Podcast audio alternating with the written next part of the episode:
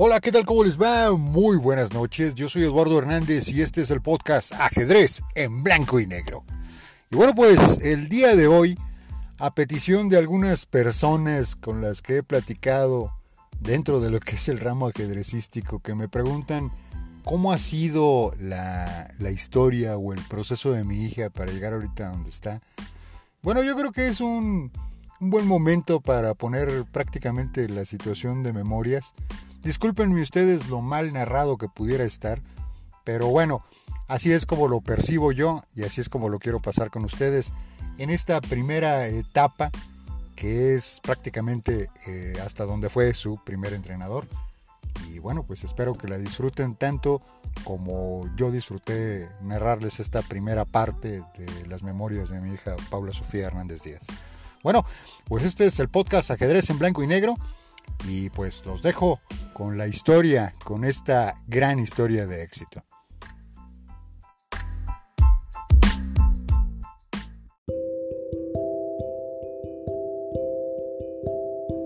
Todo comienza en el 2009. En ese tiempo yo pasaba muchas dificultades para conciliar el sueño. Así que tomé un método quizás algo extraño para precisamente conciliarlo. Y este consistía en abrir mi viejo libro de ajedrez y mi viejo tablero de ajedrez. Ponía una posición en particular y me dedicaba a estudiarla. Quedaba tan cansado después de este ejercicio que me dormía casi de inmediato. Un día decidí hacer este ejercicio un poco más temprano de lo habitual. Paula, mi hija pequeña, en ese tiempo contaba con solo tres añitos de edad. Ella jugaba por toda la sala con lápices o con cualquier cosa que se encontraba. Para ella, todo era una historia. Ella me veía muy extrañada cómo yo me quedaba viendo a ese tablero y cómo estaba pensando muchísimas cosas. Así que esperó el momento oportuno cuando vio que ya estaba yo guardando las piezas, se acercó y me dijo, Papi, ¿me prestas tus piezas para jugar? Le dije, no, hermosa, ¿cómo te las voy a prestar? Luego me las vas a perder. Le dije, mejor, te enseño a jugar. ¿Qué te parece? Y ella me dijo, sí, sí. Pero una vez que la tuve enfrente, le dije, bueno, ¿y cómo voy a enseñar a una pequeñita de tan solo tres años de edad? ¿Qué metodología se tiene que utilizar? Ahí es donde entendí cómo verdaderamente es un arte enseñar a un niño de esa edad. Así que no se me ocurrió otra cosa más que inventarme una historia. Y esto fue, pues precisamente decirle que había dos reinos en aquel tiempo, donde un rey se resbaló con una, una cáscara de plátano y el otro rey a carcajadas estaba burlando de él. Así que ambos reinos se enojaron por este incidente y decidieron batirse en duelo. Así que el otro rey aceptó sin mayor problema, pero dijo que iba a haber reglas en eso. Así que cada oficial del ejército se iba a mover de determinada manera y los soldados iban a tener otra manera de moverse. Y el que fuera todavía más inteligente para acorralar al otro era el que iba a triunfar. Y así pasó. Así que me dispuse a enseñarle movimiento por movimiento. Y me llamó poderosamente la atención cómo aprendió estos movimientos tan pero tan rápido. Y después de esto, procuraba jugar con ella después del trabajo. Pero en ese periodo, mi trabajo me exigió todavía más atención. Y las clases se fueron espaciando.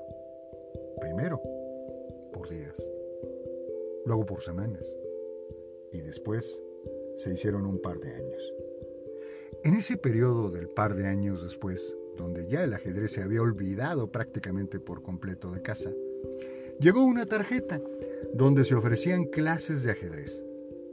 Mi esposa y yo estábamos convencidos de que era una muy buena gimnasia mental y ella era pues muy vivaracha, muy inteligente y pues decidimos que fuera pues un ejercicio más a manera educativa.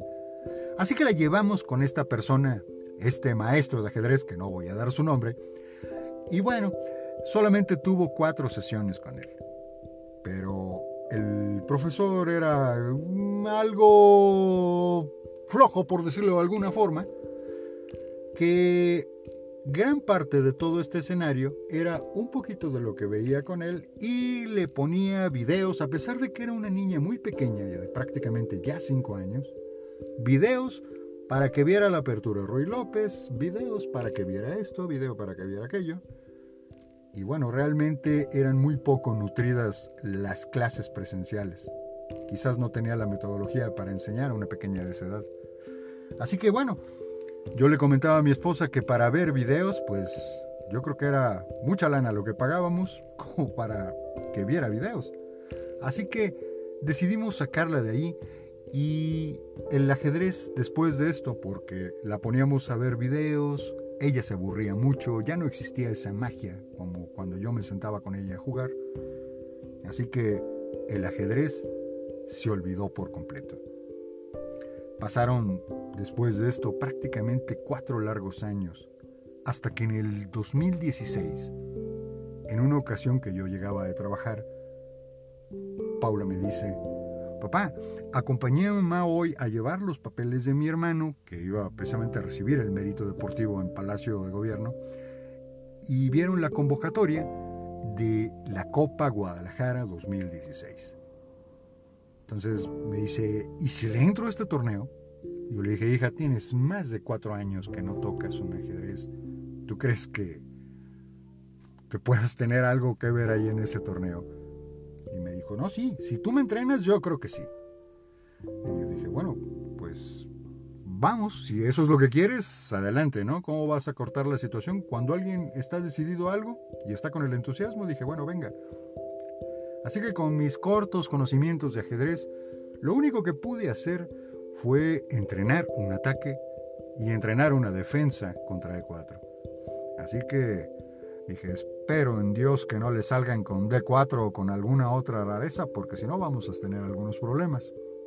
Así que esas tres semanas que me quedaban, me dispuse a practicar con ella todos los días. Se vino el día del torneo. Y uff, ¿cuál es mi sorpresa?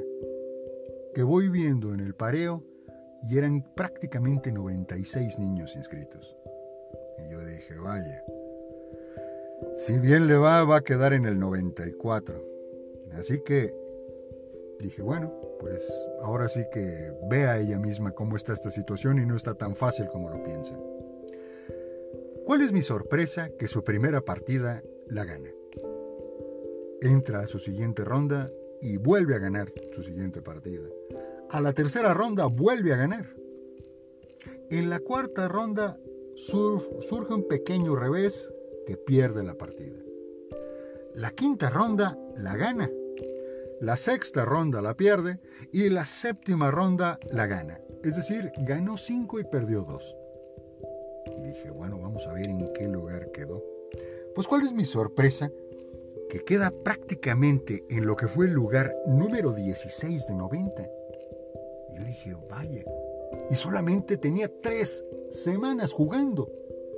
Mi esposa me decía, no seas cuervo y dime la verdad. ¿tú crees que sirva para este deporte? yo le dije, pero por supuesto, pero por supuesto que sirve. Tiene cuatro años sin tocar un tablero y con solamente tres semanas ve en el lugar que quedó. Esto prácticamente es un talento natural. Después de esto, ya la llevaba yo a pequeños torneos, algunos que eran en el centro, algunas partidas que había por ahí en algunos colegios o algunas situaciones, hasta que conocimos a otro entrenador.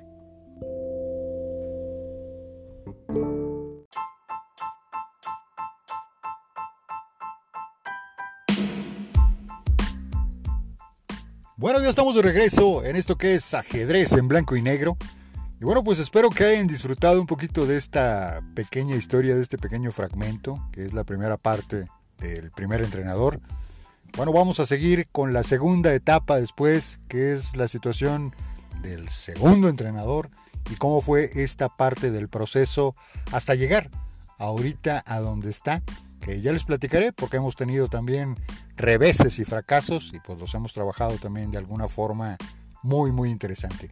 Bueno, yo soy Eduardo Hernández y no se olviden mi correo electrónico es ehernandezflores@outlook.com, se los repito de nueva cuenta es ehernandezflores@outlook.com para cualquier comentario, sugerencia. Estamos completamente a la orden. Y bueno, pues yo no me despido de ustedes sin antes decirles mi frase de siempre, que cuando el alumno esté listo, el maestro va a aparecer. Nunca cierren sus ojos ni sus sentidos ante cualquier persona, ante cualquier situación que pueden ser sus grandes maestros en esta vida. Bueno, pues de nueva cuenta, Dios me los bendiga. Muchísimas, muchísimas bendiciones para todos y nos escuchamos en la siguiente emisión. Hasta siempre.